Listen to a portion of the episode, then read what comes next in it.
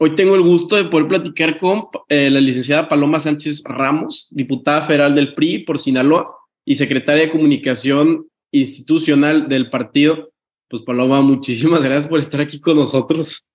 Ay, muchísimas gracias, Carlos. Muchas gracias a ti. Gracias por la oportunidad de platicar eh, contigo y tu auditorio. Claro. A ver, platícanos un poco. Vi que tenías un diplomado en Mercadotecnia Política por el ITAM ¿De qué se trata esto eh, de mercadotecnia? ¿Es sobre cómo el, funcionario, el candidato debe de, desenvolverse, las tomas de cámaras? Eh, platícanos un poco sobre este, este tema. Pues mira, este, eh, soy, como ya me presentaste, diputada y secretaria de comunicación del PRI. la verdad es que ser secretaria de comunicación ha sido como mi mayor logro en mi carrera profesional me da mucho, mucho orgullo poder representar al Prismo como su secretaria de comunicación y aparte soy presidenta del movimiento PRIMX, que ahora en la política, pues tú sabes que obviamente todo el tema digital es muy importante y pues hicieron un organismo especializado solamente para las redes sociales. Entonces, aparte de eso, pues me encargo todo el tema de redes sociales. Eh, estudié, bueno, yo estudié para empezar administración de empresas, eh, y contabilidad. Y me especialicé porque ya sabes que en el TEC, que ya sabes que tú y yo estudiamos ahí, te da la oportunidad de hacer una especialidad y entonces yo me especialicé en mercadotecnia. En este momento todavía no sabía, o sea, si me preguntas, yo creí que iba a ser empresaria, o sea, siempre quise, es más, yo creo que uno de mis sueños frustrados, espero un día cumplirlo, es tener un restaurante. No sé por qué, pero me gusta mucho como que el servicio, el cliente. Entonces, eh, mercadotecnia, cuando empiezo ya un poco más, pues siempre, no sé si a ti te pasó tal oportunidad y, checabas que te veían que era merca y había, lo que a mí me interesaba era merca deportiva y merca política.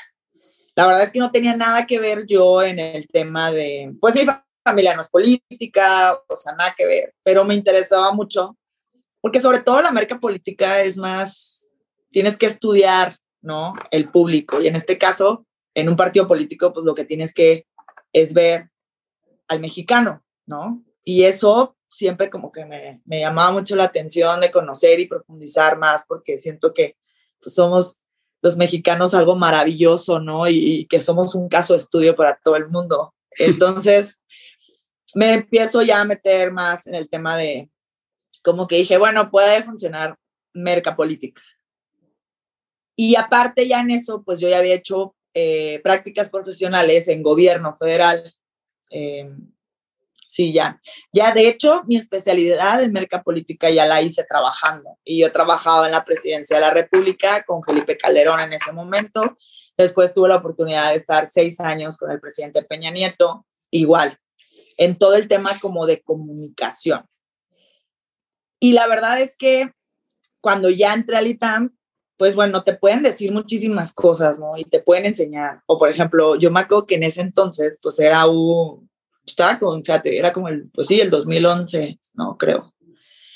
Y me acuerdo, fíjate, cómo cambian las cosas súper rápido. O sea, las redes sociales, ¿no? En el, caso de política, pues me acuerdo que te decía la maestra que de parte es una Gisela Ruba, que es una crack en el tema, yo creo que pues la que tiene más experiencia. Te decía, a ver, señores, esto no es como en Estados Unidos venía todo este movimiento de Obama, ¿te acuerdas de, de las redes y esto? Entonces decía, a ver, las redes sociales en la política no te hace ganar una elección. Hay que estar presente.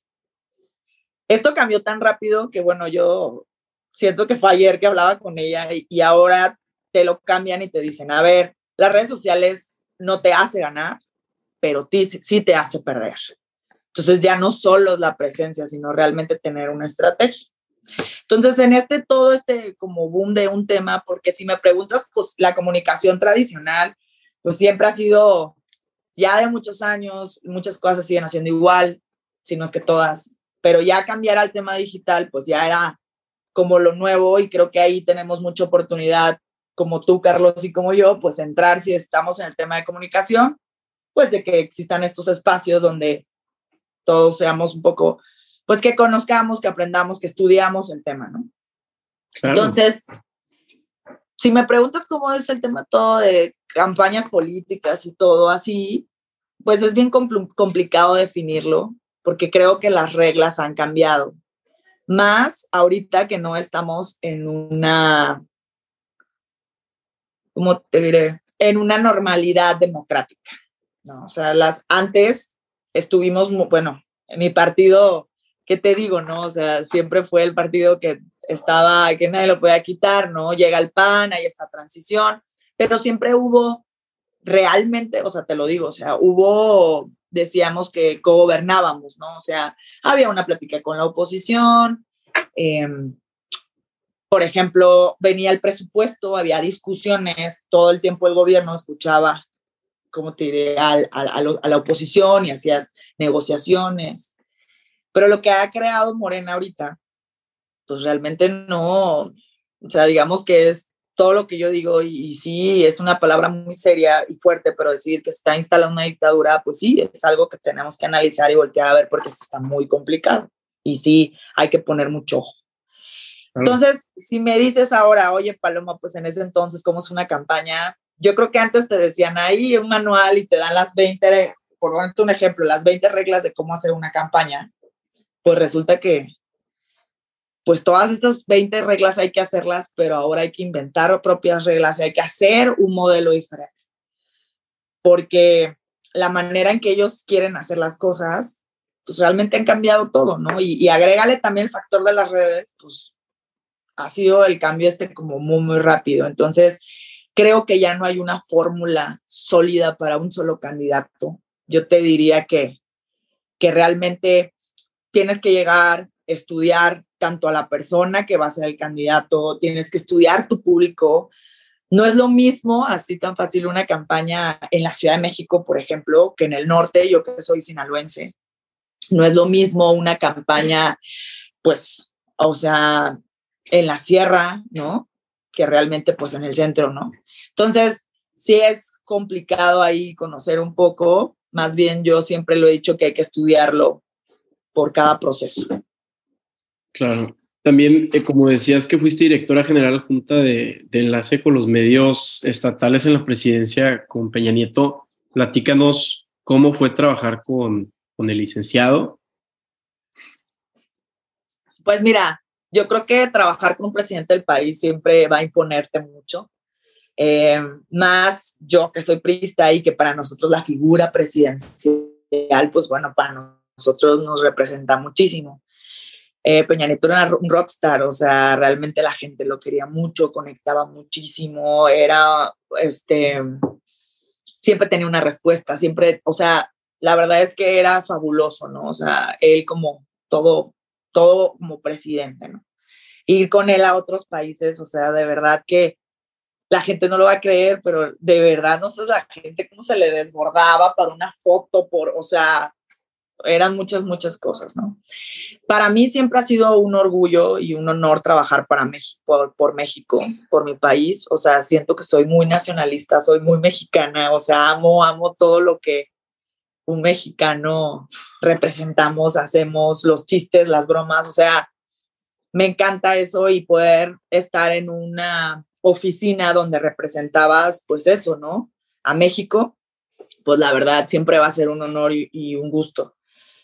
Aparte, pues, ¿cómo me dices que es? Pues correr, correr todo el tiempo. O sea, yo estaba en una, por semana fácil en dos, tres estados diferentes. Tuve la oportunidad y aún así amé más a México de recorrer el país.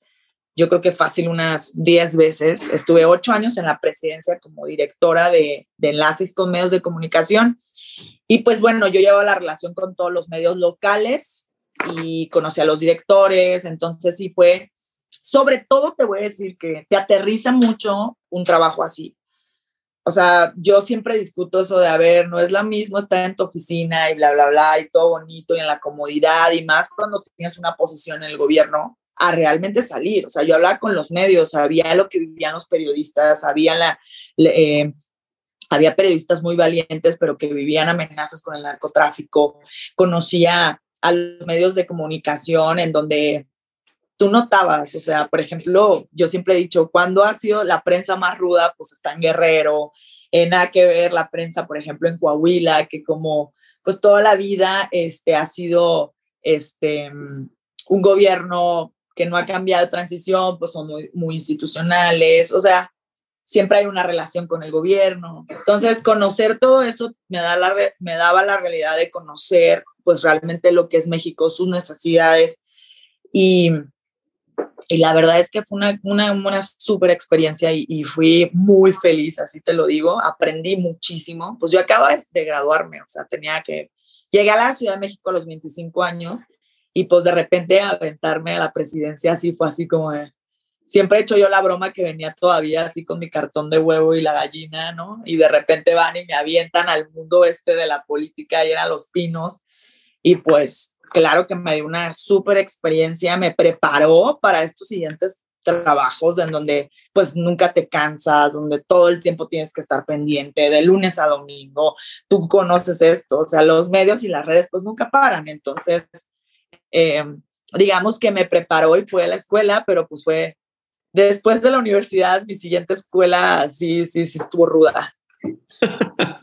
pero qué padre, ¿no? Que poder trabajar con, con un presidente y más en una campaña de comunicación que para mí se me ha hecho excelente, ejemplar la de Peña Nieto, desde que llega este eh, consultor político, este limón, hasta ver cómo de Peña Nieto, que de repente se veía o lo criticaban mucho, que pues no sabía decir cuántos libros, se desenvolvió esto que a la gente le encantaba, este, ver a, a Peña Nieto hablar, les daba mucho carisma, hasta la misma gente hacía memes, no sé si te acuerdas. No, y aparte te voy a decir algo que ahí es bien interesante, o sea, como que todo mundo dice, ay, es que el presidente siempre hablaba mal y se equivocaba. A ver, a ver, Carlos, el presidente daba cuatro discursos al día.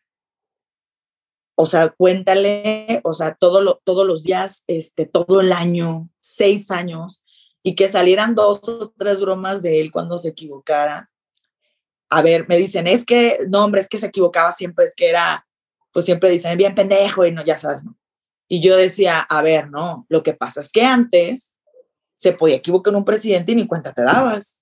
Claro. Pero estos movimientos de las redes y la imagen de que estás pues todo el tiempo expuesto. O sea, esto es lo que ha pasado también con, con las redes sociales o algo. Siempre estás expuesto, ¿no? Corre una noticia súper rápido. Y te voy a decir cuál es la diferencia, que hay un muy buen libro de comunicación, tú que eres experto en esto, te lo voy a dar. Este, el nombre del autor. Siempre lo recomiendo, o sea, siempre lo recomiendo. De hecho, no sé si anda por acá mi libro ese, rata. No, ¿ah? Este, es que es mi roomie. Este, ah, bueno, él es, es, es, uno que habla de los cuatro voceros de comunicación de los últimos sexenios antes de Peña Nieto. Y por ejemplo, para un contexto y un ejemplo es Fox, por decir. Cuando él entró a todo este tema del Internet, las redes sociales y todo, con que tuvieras una página de Internet ya era suficiente. Y unas páginas de Internet que te puedes acordar como era antes, llena de información, o sea. Horrible. Que te metías y te daba, o sea, horrible, pesadísimo, ¿no? Así. Llega Calderón y con estar con una página de Internet, obviamente más ejecutiva, con más información, y estar en Twitter lo tenía todo. De hecho, Calderón contestaba su, su Twitter. Cuando llegó Peña, o sea, Carlos era Facebook, Twitter, era Snapchat, era, era todo. O sea, él realmente sí fue un presidente que innovó en ese tema. O sea, es la primera vez que un presidente tenía que tener todo eso y, y por supuesto estaba siempre expuesto. O sea, eso es lo que también te hacen las redes sociales, ¿no? A veces que tú subes una foto y al mismo tiempo alguien ya la agarró y es meme. A mí me encanta la parte de comunicar eh, en bromas y comunicar así en comedia. A mí me encanta, yo soy, pues de hecho yo me considero que, que hago mejor comunicación ahí que, no, que, que toda forma. Y esto de Peña, pues imagínate, o sea, insisto, todavía se creó toda esta imagen en donde pues todo el tiempo se equivoca, todo el mundo siempre se le cae el pastel, pero pues no es verdad. O sea, más bien él es el primer presidente que le toca estar tan, tan expuesto, ¿no? O sea, todavía hay cosas que nos burlamos de Fox y eso, que solo salía en televisión y mira que en televisión cuando alguien te graba, pues digamos que está más controlado, ¿no? Tú decides que salir y que no. Pero acá en las redes, quien pasa con un celular, mañana te expone y quitarte el golpe o que cambiar la percepción de lo que ya se dijo, puta, o sea, yo creo que no sé si alguien ha podido y que nos diga, pero sí está muy, muy difícil. Pero, sí es cierto, este, a Peñanito le tocó todo el boom de las redes sociales, entonces el mexicano se daba cuenta más de sus errores, pero no porque él cometiera más que otros presidentes, sino porque lo estaban viendo 24/7. 24/7 y otra, o sea, digo, a mí me impresiona mucho, o sea, yo puedo subir eh, un TikTok que ahora me estoy metiendo a eso, aprendiéndole. Tengo un TikTok así, casi de 20 millones de reproducciones y era una broma con el equipo de trabajo. O sea, luego te paso mi TikTok, pero 20 millones y es una broma. Y veo mis videos donde yo estoy, pues, por ejemplo, estoy apoyando escuelas en Sinaloa, em, estoy metiéndome mucho y preparándome el tema de ciberacoso, siempre estoy tratando de denunciar el tema de las mujeres o hice un pronunciamiento fuerte con la, con la parte de desaparecidos en Sinaloa. Pues no, no llega a 20 millones de reproducciones. O sea, tengo entre 20 mil y, 40 mil reproducciones. ¿No? O sea, creo que también esa parte en donde, como dicen, o sea, siempre el mexicano, pues nos burlamos hasta de la muerte, pues yo creo que luego dar un mensaje, pues la gente prefiere pues burlarse de un presidente que dijo, ya ni me acuerdo cuál era lo que dijo, no son, no son 10, son menos 5 o algo así, no me acuerdo. Este, pues es preferible eso que su discurso que acababa de dar de un fuerte pronunciamiento. Es más, creo que era cuando regresé, eh, fue el tema de los sismos en Oaxaca, algo así. Esa fue en el mismo tiempo y pues la gente se quedó con eso, no lo que estaba pasando en el sismo de Oaxaca. Claro, sí, el mexicano quiere escapismo y al final del día somos muy burlones hoy hasta con lo de las calaveras y el Día de Muertos, nos gusta el tipo, pero yo lo veo como un éxito de la campaña eh, de comunicación de, Peña Nieto. También me, me, imagino que tú en parte, el hecho de que Peña Nieto ya se volvió más que un presidente, un símbolo, una figura cultural donde ya hasta podías hacer memes y, te da mucha risa. Yo me acuerdo de uno que era, estaba Justin Trudeau corriendo este, eh, en Canadá con, con Peña Nieto, los dos con shorts cortos y, Peña le dice de que, a ver, si te gano la carrera, este, le quitas la visa a, Canadá para que puedan entrar los mexicanos. Va. Y luego, siguiente meme, una noticia, eh, mexicanos ya no necesitan visa para Canadá. Entonces, era, era un éxito donde otros presidentes eh, eran mucho más serios o estaban un poco más distanciados de, del pueblo, ¿no? O aparte, o a ver, no nos vayamos lejos, ayer fue tendencia porque cortó con su novia. Sí, claro. O sea, fue tendencia y todos los memes y, y, todo el mundo está hablando de eso. O sea, o por ejemplo, te voy a decir, tuvimos una campaña, digo, del aniversario del partido y eran fue de los 93 años, sí, fue 93 años o 92 años, ya no me acuerdo la campaña, pero sacamos 90, como eran 93 años, sacamos 93 cosas del PRI. A ver, había pues quiénes fueron los presidentes, sectores, organizaciones, todo lo que hemos hecho, las propuestas, nosotros creamos el IPSE. Bueno, ¿sabes qué fue lo único que quedó? Del 90, 93 datos. Uno, que yo hice una postal que decía, tuvimos al presidente más guapo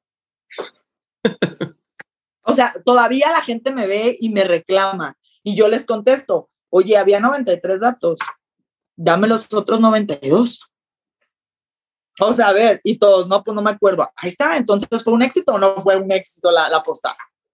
Y por ejemplo, en los medios me acabaron de cómo yo era posible y los, y los priistas, pues obviamente con más experiencia, con más años aquí, me acabaron diciendo, a ver, ¿por qué hacen eso? Siendo el PRI todo lo que ha hecho. Yo, es que lo puse pero es que nadie vio lo demás. Nada más vieron que yo puse que habíamos tenido el presidente más guapo, que aparte es verdad.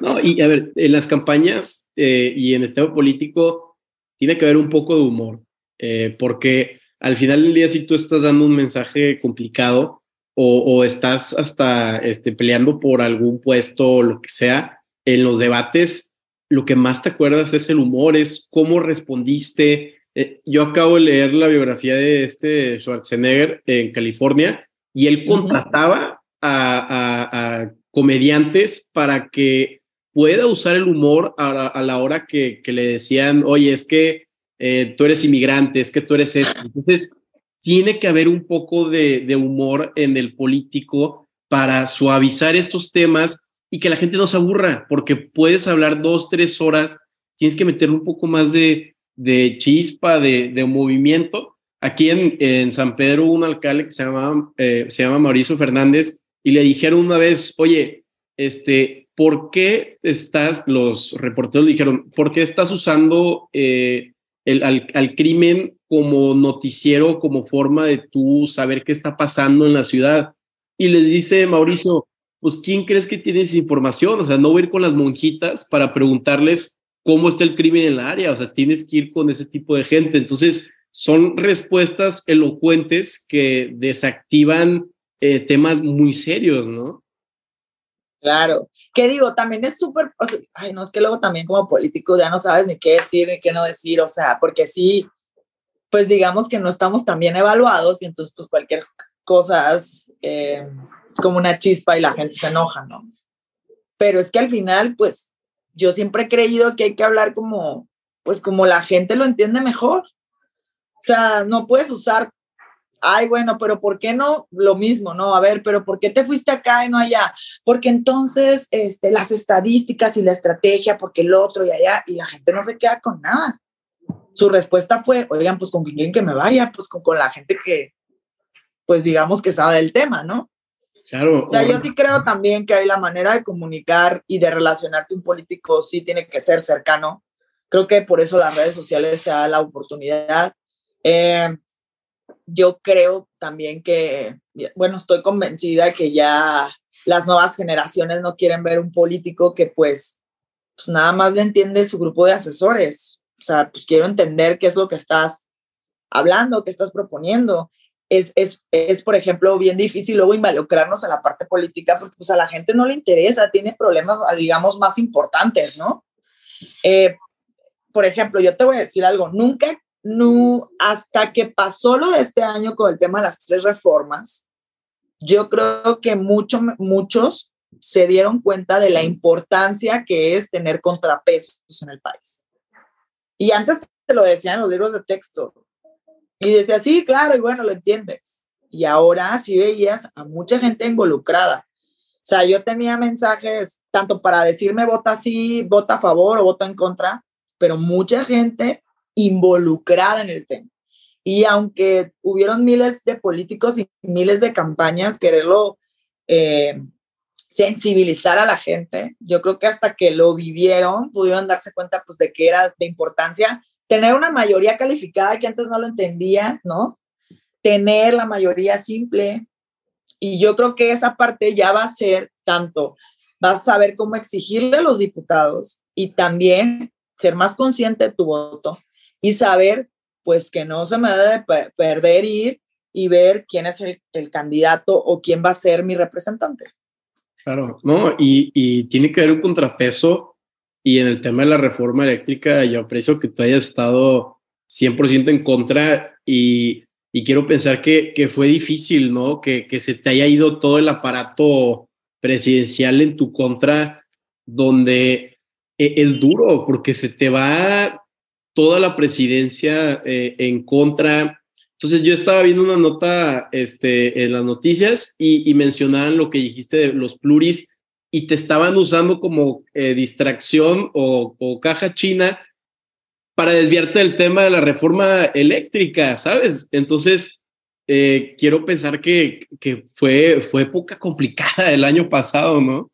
No, bueno, a mí el 2022, o sea, de verdad, sí lo digo y lo digo en mis entrevistas, me dio con todo. El 2022 me dio con todo y que yo iba al 2023 con todo.